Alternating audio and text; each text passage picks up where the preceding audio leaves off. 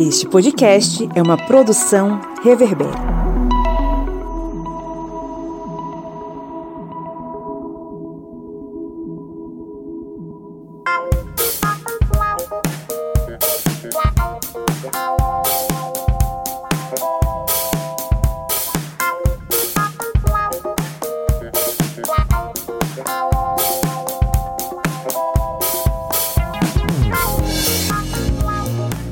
Historiantes! Está entrando no ar a sua, a minha, a nossa Minipédia, o seu programete sobre assuntos históricos em formato expresso. Aquele podcast que em 30 minutos te ajuda a compreender mais sobre algum conteúdo. Eu sou Pablo Magalhães e estou aqui acompanhado dela, ela que terminou as férias e está de volta à sala de aula, Dona Joyce Oliveira. E aí, gente, falando do ponto equatorial aqui novamente. E amanhã já tem aula da professora Joyce.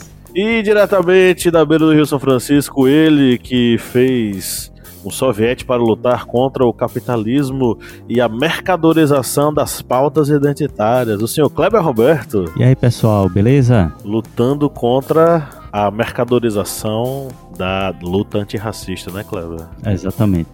Como a gente acabou de gravar num podcast aqui secreto. Um podcast secreto para os apoiadores no apoia.se barra historiante ou apoiar a gente lá na Aurelo, que na, no aplicativo Aurelo você pode também ser um apoiador e ter acesso aos nossos podcasts secretos, como o que a gente acabou de gravar sobre a mercadorização das pautas identitárias. Estamos aqui reunidos em clima de oração para falar sobre o que, dona Joyce? Vamos falar sobre a importância né, dos mitos no mundo antigo. É isso aí, você que nos ouve, saiba que mitos também são fontes históricas e devem ser utilizados como base para a pesquisa de um historiador que está aí observando os povos da antiguidade. Cleber Roberto, me diga aí três pontos principais que toda, todo indivíduo que estuda esse assunto precisa saber. Rapaz, três coisas sobre o mito é rachadinha, cloroquina e terra plana. Você precisa mencionar alguma coisa sobre o, o dito cujo, né, cara? Você é um estraga prazeres. Você acabou de falar do mito, porra. Olha, isso aí dá uma pesquisa. Ai, ai. Mas Só vamos tem lá. presente, viu, gente? Mas os mitos aqui no plural, a gente tem que entender primeiro essa historicidade dos mitos, ou seja, entender os mitos como uma fonte histórica, depois vamos aqui conhecer um pouco sobre algumas fontes mitológicas e por último, a gente tem que entender o seguinte, que o mito não é mentira. A gente vai entender esses pontos aqui nesse podcast. Antes da gente entrar no nosso conteúdo, vamos fazer a resolução da questão anterior, né, seu Kleber? Isso mesmo. Vamos ver se o pessoal tá bem aí de resposta. A pergunta do podcast anterior foi a seguinte: Os regimes totalitários da primeira metade do século XX apoiaram-se fortemente na mobilização da juventude em torno da defesa de ideias grandiosas para o futuro da nação. Nesses projetos, os jovens deveriam entender que só havia uma pessoa digna de ser amada e obedecida, que era o líder. Tais movimentos sociais juvenis contribuíram para a implantação e a sustentação do nazismo na Alemanha e do fascismo na Itália, Espanha e Portugal. E aí, a atuação desses movimentos juvenis caracterizava-se, e a resposta correta seria a letra A, A de amor, pelo sectarismo e pela forma violenta e radical com que enfrentavam os opositores ao regime. Show de bola. E aí, ouvinte, você acertou ou não? Parabéns se sim, e que pena que não, mas você vai ter mais uma chance hoje, que tem mais uma questão para você. E agora sim, sem mais delongas, vamos entrar no nosso conteúdo.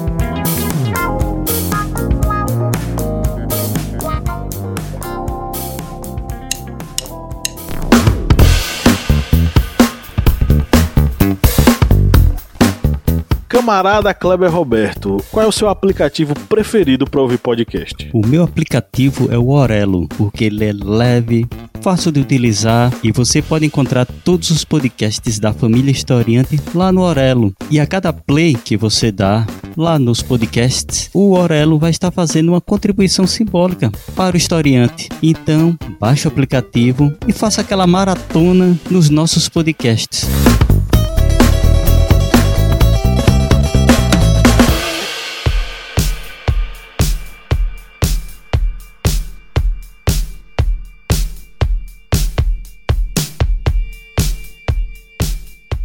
O que é mito?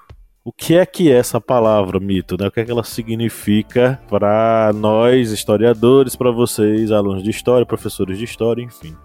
Mito é um termo que nasce, que tem uma, uma raiz grega de nascimento na palavra mitos. Essa palavra, ela tinha um número de significados é, absurdamente grande. Pode ser entendida como discurso, mensagem, assunto, invenção, lenda, imaginário. Na conjuntura da na conjuntura moderna, né, na conjuntura contemporânea, a gente é, entende esse mito necessariamente como uma narrativa. Ela é uma narrativa. Geralmente, frequentemente, uma narrativa fantástica sobre o passado. Possivelmente, mitos vêm da palavra mien, que é mistério. Essa palavra mistério, né, ela é talvez seja a, a, a principal contribuição dada para o mito. O mito é uma narrativa misteriosa. Quando a pessoa, por exemplo, era iniciada em algum ritual é, que exigia, no caso, segredo, ela devia se comportar como se estivesse guardando um mistério, né? como se ela estivesse ali segurando esse mistério dentro de si, até porque esse mistério tinha a ver com o desconhecido, aquilo que não era esclarecido. Também tem aí, derivando da palavra mien, a palavra mistes, que é aquela pessoa que é iniciada no mistério. Né? E esse mistério que é, para os gregos, é uma doutrina secreta, é um culto secreto, enfim. Tudo isso tem a ver com a palavra mito, que tem em si algo de místico. Todo mito, toda narrativa fantástica sobre o passado tem algo de místico em si. O místico é aquilo que é, aquilo que tem propriedades mágicas, aquela coisa que transcende a compreensão puramente humana. Então, o mito ele é uma tentativa inicial de explicar o caos que gerou a ordem no mundo. É a partir desse mito, dessa tentativa de explicação, que começa a nascer o conhecimento. No início, é um conhecimento que é mitológico, ou seja, baseado na narrativa fantástica do mito. Por aí que a gente associa o mito com as religiões, e de fato, as religiões ou a tentativa do homem de se religar com o divino, né, porque religião é religare, de se conectar com o divino, passa pela narrativa fantástica do passado, que é o mito.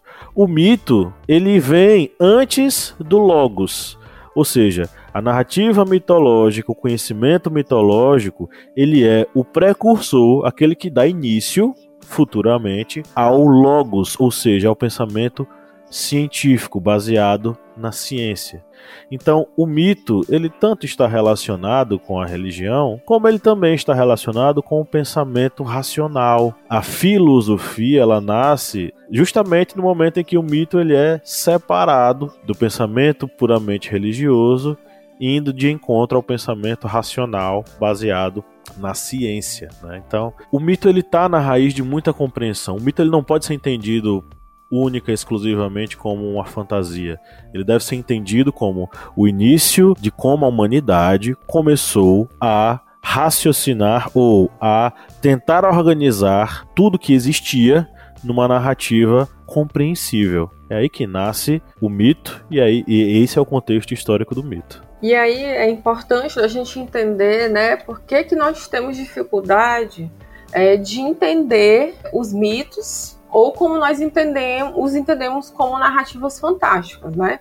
Nós vivemos em um, em um momento histórico onde nós passamos a maioria do nosso tempo é, imersos no racionalismo. E aí eu não estou querendo dizer que os mitos, gente, não são racionais, não é que eu estou querendo dizer, não. Tá? Os mitos, eles têm sua racionalidade própria, que isso depende da superfície social de onde eles provêm. É porque a maneira como a gente constitui né, o pensamento racional, que tem a ver com as lógicas eurocêntricas, é que não faz a gente perceber né, essas organizações, que eu estou chamando de racionalismos próprios, que existem dentro dessas narrativas. E aí, os mitos, eles partem é, a partir de sociedades que são sociedades, sobretudo orais. É, a gente pode utilizar essa mesma colocação para falar, por exemplo, sobre lendas e provérbios.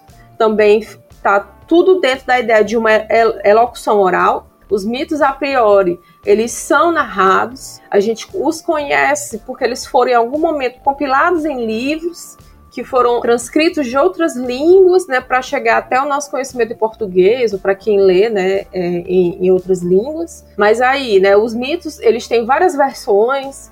Geralmente a gente só conhece uma dessas versões, né, que é a versão que a gente tem, por exemplo, contato. E aí, os mitos, eles são formas de explicação daquelas sociedades, sobretudo, em sua maioria, são sociedades orais. Hoje, nós não somos uma sociedade que é uma sociedade oral. É, eu não sei nem se a gente pode dizer que nós, nós somos uma sociedade escrita, porque a gente passa a maior parte do tempo se comunicando pelas redes sociais, né? Mas eu não vou entrar nessa discussão que esse aqui não é o ponto. Mas a existência dos mitos, ela é essencial, né? para explicar o mundo onde eles existiam, né? Por que, que as coisas eram daquela forma. E aí, por exemplo, isso aqui é muito importante para você professor, né? Como é que você dá aula de um conteúdo, né, que não está muito legal lá no livro, né? Você pode usar, se você tiver esses mitos, essas lendas, esses provérbios, e aí você tem que estudar um pouco sobre o que é que está dentro dessas narrativas. Isso foi até uma coisa que eu fiz na dissertação, trabalhei com contos, mas é o que a gente tem que enxergar é, quais são os pontos que estão dentro desses, desses mitos. A gente conhece um dos deuses gregos, né? Então a gente vai estudar quem são esses deuses, né? Se você trabalha com outras referências, né, com outras sociedades, você tem que entender um pouco dessas sociedades. E aí os mitos eles têm um papel de explicar é, como que aquela sociedade era estruturada naquele período. Então observem, lembrem disso quando a gente for falar aqui, né, de de narrativas que são narrativas específicas de certos grupos. É, como foi bem dito aqui por Joyce, por Pablo, a gente vai ver esse mito como algo que surgiu para representar, para responder questionamentos das sociedades que ainda não tinham respostas para determinados fatos, determinados assuntos. E aí por isso que surge esses mitos. E a gente tem que entender exatamente a questão da mentalidade destes povos, não somente da Grécia antiga, porque quando a gente fala de mitologia, vem logo em mente as sociedades, a sociedade greco-romana, essas duas sociedades. Mas a gente tem que lembrar também que a questão mitológica, ela abrange múltiplas sociedades, várias sociedades, não é algo restrito apenas a uma condição europeia. Na América, por exemplo, nós temos várias é, mitologias, vários mitos, como nós vamos abordar aqui nesse podcast. Mas nós temos que entender a mentalidade de cada povo, de cada sociedade. E essa mentalidade, ela vai, vai digamos, ter sua resposta no mito e esse mito ele vai carregar vários elementos daquela sociedade. Como a gente vai abordar aqui, por exemplo, é, na sociedade maia, a gente vai, vai ver que no mito do surgimento do homem, do ser humano, o elemento que vai ser, digamos, o elemento final dessa constituição, que vai ser várias tentativas, vai ser o milho. Aí você vai perguntar por que milho? Porque o milho. Mas aí quando você vai ver dentro da mentalidade daquele povo, o milho era extremamente importante, era a base de sua alimentação. E é por isso que ele ganha esta representação de importância dentro daquela sociedade. E é por isso que, como já bem abordado aqui por Joyce, a gente vê que esse mito ele acaba carregando este traço dessa fonte histórica, ou seja, da mentalidade daquele povo, da mentalidade de que algo é importante para eles e por isso acaba sendo representado ali dentro de um mito. Bom, e aí nossa obrigação agora, depois dessa introdução teórica, é a gente falar um pouco sobre como essas, esses mitos eles são fundamentais em diversas civilizações, né? Vamos começar falando um pouquinho sobre a importância dessa mitologia para a civilização egípcia, né? Vamos tomar como exemplo o Livro dos Mortos. O Livro dos Mortos, ele ele foi muito utilizado na cultura pop. Quem é aí teve sua adolescência nos anos 2000 assistiu muito o filme da Múmia, né, com Brendan Fraser. E o livro dos mortos era muito utilizado lá para Tinha o Yu-Gi-Oh também, viu? Yu-Gi-Oh também, pois é. O livro dos mortos ele era muito utilizado ali como uma espécie de né, uma, uma, um, um livro que traria encantamentos para fazer com que a pessoa voltasse à vida e tal. O livro dos mortos é um nome, inclusive que nós temos hoje, né? Porque o, o nome de fato pelo qual os egípcios chamavam esse livro era o livro para sair à luz do dia. Na versão moderna, não é, a gente chama ele de livro dos mortos devido ao Carl Richard Lepsius, que foi um egiptólogo alemão que trabalhou, né, o, esse, essa fonte é, egípcia e acabou rebatizando-a com esse nome. Não porque ele quis, mas porque esse nome, o Livro dos Mortos, era recorrentemente encontrado por ele nas referências que eram feitas a esta obra. Diversos livros árabes se referiam a esse livro como livro do defunto, muito porque trechos dele ou, ou, pequenos pedaços dele eram encontrados nos túmulos, nos sarcófagos egípcios. Então acabou sendo o livro dos defuntos ou, nesse caso, o Livro dos Mortos, que é uma espécie de compilação. O Livro dos Mortos é uma compilação de alguns outros trabalhos, é um documento que foi registrado em templos, registrado na, na, nas paredes de templos, mas também registrados em papiros durante o primeiro período intermediário do Império Egípcio, o Médio Império e o Novo Império. Então, durante esse tempo todinho, inclusive até mesmo alguns, alguns exemplares sendo datados já do período romano, né, já ali no finalzinho da era antiga, início da, da, da era comum, né, do, de 30 a.C. a 313 depois de Cristo. A gente vai ter diversos fragmentos que vão sendo coletados, compilados, que vão dar à luz ao que a gente chama de o Livro dos Mortos. E o que é que esse Livro dos Mortos trata? Né? Em especial, ele trata sobre a passagem ou a vivência desses indivíduos no pós-morte. Como é que eles seriam, por exemplo, recebidos no além ou no duat, né, que é o mundo, o submundo para onde as pessoas acabam indo quando morrem. Ah, o livro dos mortos ele trata justamente desse caminho que a pessoa vai tra traçar no mundo dos mortos e que é de certo modo uma, um guia de memória. Por quê? O que é que os egípcios acreditavam? Os egípcios acreditavam que a morte do corpo ela não era o fim da pessoa. Ela era puramente uma passagem dessa pessoa em diante. Por quê? Por mais que o corpo se fosse, a alma permaneceria. Então, indo embora o corpo físico, permaneceria a sua alma, né? O corpo físico é o Kat e a alma é o Ba. Então, permanecendo a alma, ela vai trafegar pelo submundo, né, pelo Duat, em caminho ao seu julgamento. Esse julgamento ele é demonstrado no livro dos mortos, é o julgamento aonde a alma é conduzida por Anubis, o deus Chacal, para um grande julgamento aonde essa pessoa seria, né, estaria de frente a Osíris seria julgado por todos os deuses, sendo que seu coração seria colocado numa balança. Né? O seu coração teria que pesar menos do que a pena de Maat, a deusa da justiça. Se o coração pesasse mais que a pena, o indivíduo era devorado por um deus crocodilo chamado Amit. Se o coração não pesasse mais do que a pena, ele era considerado uma pessoa pura, né? um, uma alma pura e teria uma vida naquele, uma sobrevida, uma nova vida é, naquele mundo subterrâneo. Então essa história vai sendo contada e essa história ela deixa bem clara que no contexto da cultura egípcia, morte do corpo ela não significava tanto. A partir do momento em que esse indivíduo tivesse uma segunda morte, ou seja, sua alma fosse devorada, por Amit, essa pessoa estaria numa condição de não existência, ou seja, do fim da memória dela e da sua existência de fato.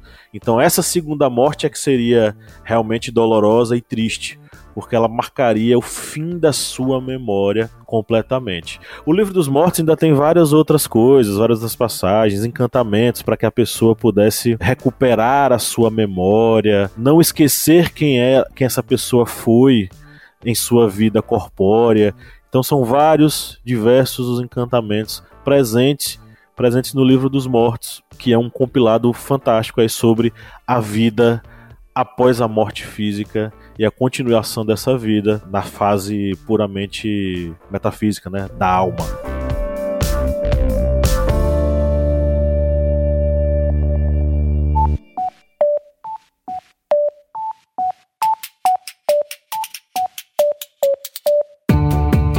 Joyce Oliveira, quem acompanha o Historiante há um bom tempo, já curte o conteúdo, pode nos ajudar a manter o projeto, né? Senhor, pode sim. Quem quiser ajudar né, a gente do historiante a continuar produzindo esse conteúdo maravilhoso, pode ir lá no nosso apoia.se. Aí vai se tornar nosso apoiador e vai ter acesso a conteúdos exclusivos, a cursos que a gente produz para os nossos apoiadores, né, a materiais didáticos, vai também ter sorteios de livros, enfim, né? Tem podcast secreto, ou seja, vai ter um mundo novinho, exclusivo para quem quem for, né, aquela pessoa maravilhosa que resolver apoiar o historiante. E o endereço qual é? apoia.se barra historiante. O link tá na descrição desse episódio.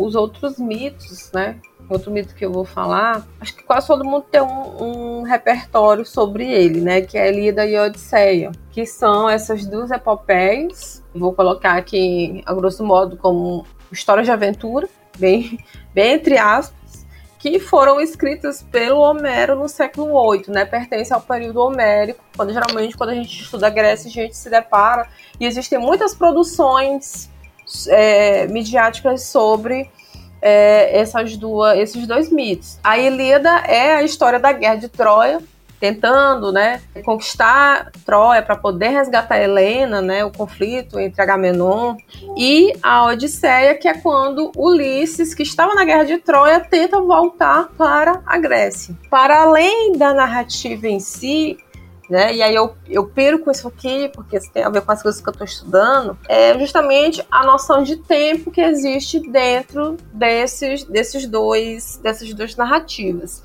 Por quê, né?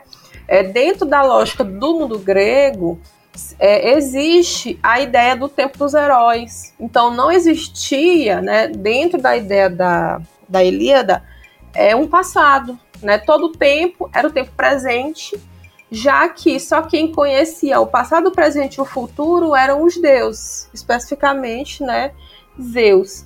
Então, todos os dias, né, eles nasciam sobre a égide do presente. E aí por isso que as epopeias elas eram escritas justamente para evitar, né, o esquecimento. E isso é colocado dentro, por exemplo, da Ilíada, que Aquiles ele tem que escolher se ele quer ser esquecido pelos homens ou ele quer morrer e ser lembrado. Isso é uma, uma das falas que tem dentro do, da Ilíada. E aí ele, ele quer o quê, né? Ele quer ser lembrado pelos homens. Então por isso que ele vai para a Guerra de Troia, né? E por isso que a gente conhece ele até hoje. E tem a ver, enfim, com outros processos.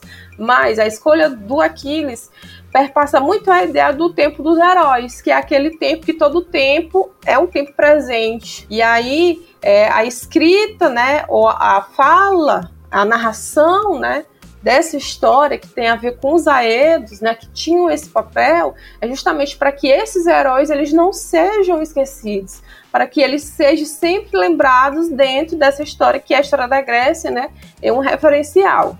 E aí, a importância da Ilíada, da Odisseia, em relação a isso, é o que, né?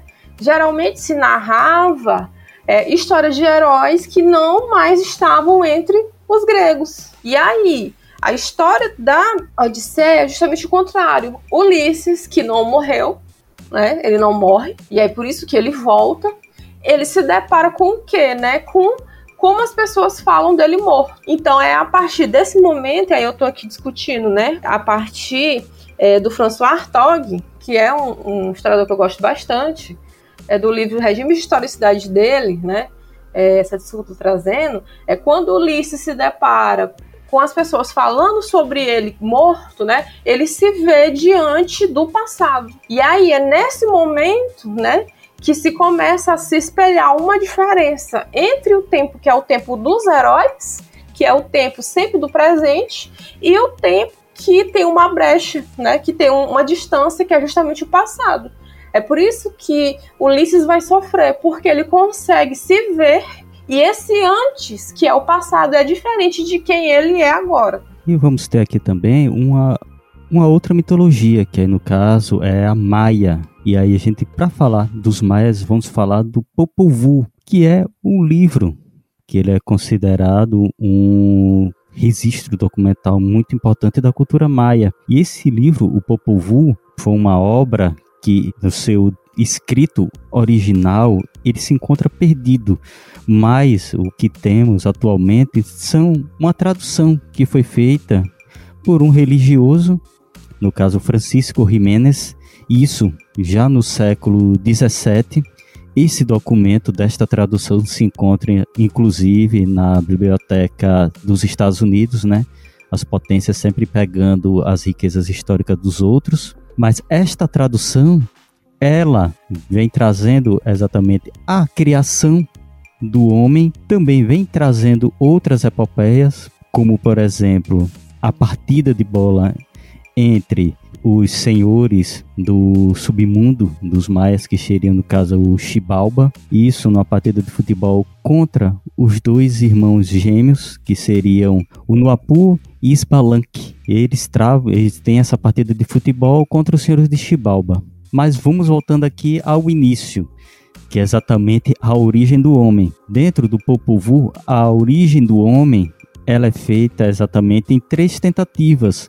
Uma primeira a partir de um homem que seria de lodo, lama, seria de barro, e esse homem seria criado para adorar os deuses. Só que esse primeiro não consegue.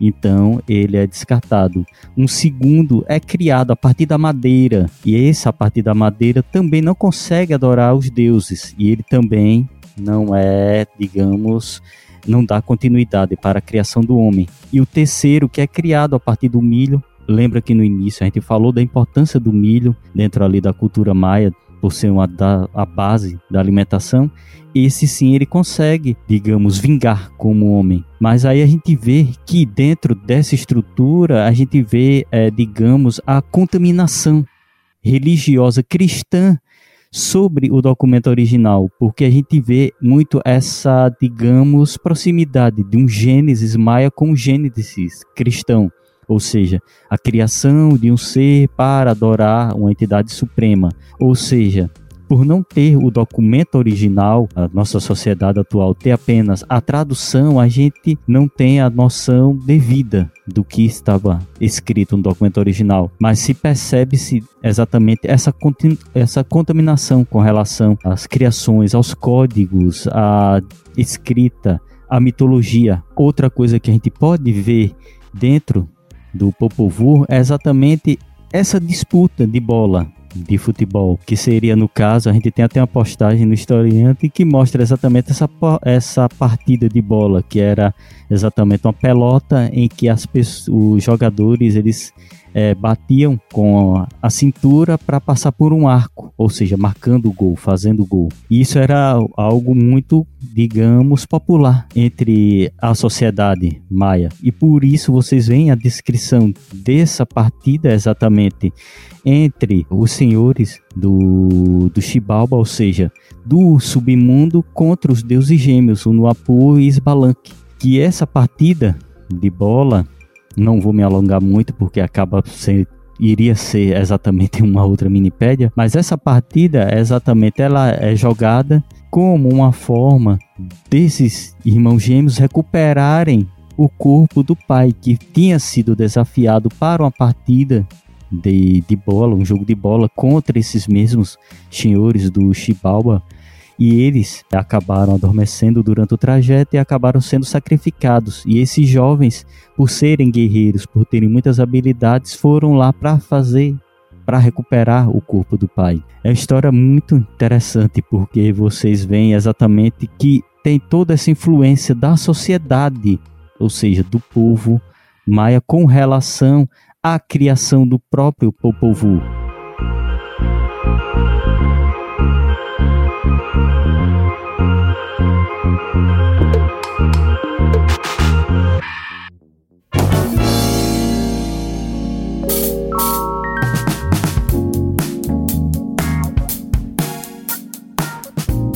Clebão, a pergunta de hoje para os nossos ouvintes, qual é? Bem, vamos lá. O mito é uma narrativa, é um discurso, uma fala. É uma forma de as sociedades espelharem suas contradições, exprimirem seus paradoxos, dúvidas e inquietações.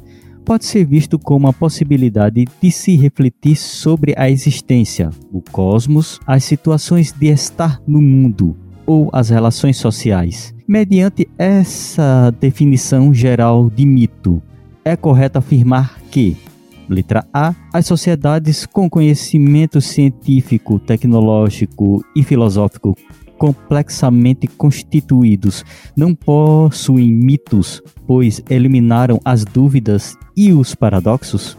Letra B. Alguns mitos oferecem modelos de vida e podem servir como referências para a vida de muitas pessoas, mesmo no século XXI. E letra C, Platão, um dos filósofos mais estudados e influentes do pensamento ocidental, não recorria aos mitos em seus diálogos, apesar de ter sido o primeiro a utilizar o termo mitologia. Beleza.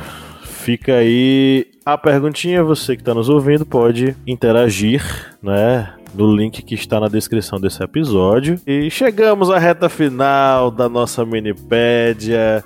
Lembrando que mito não é mentira, como você ouviu aqui a gente explicando o episódio inteiro. Mito só pode ser mentira se se referir ao político que Kleber adora, né? Eu não. E aí, meus amigos, vocês querem amarrar a discussão com alguma coisa? Alguma indicação aí? Eu quero indicar dois livros do Eduardo Galeano, né? Que o pessoal geralmente só conhece ele pelas Ilhas Abertas da América, mas ele tem vários livros. E tem livros que tem vários contos, né? É, um se chama Espelhos, uma história quase universal, e o outro se chama O Caçador de Histórias, que ele é, esses livros trazem é, narrativas de vários países e de vários povos. Por exemplo, tem um que é da formiguinha, que aperta a barriga da formiga e forma os rios, que é aqui da América do Sul. Bem legal. A minha indicação vai ser um jabazinho aqui. Se vocês quiserem entender um pouquinho também sobre civilizações antigas, vocês podem é, assinar o nosso curso, né? Civilizações Hidráulicas, que vamos falar um pouquinho sobre a civilização da Mesopotâmia e do Egito. É um mini curso, acho que é um dos mais comprados da, da gente, e vocês lá vão ver um pouco mais sobre essas civilizações antigas e um pouquinho mais da mitologia egípcia. É isso aí.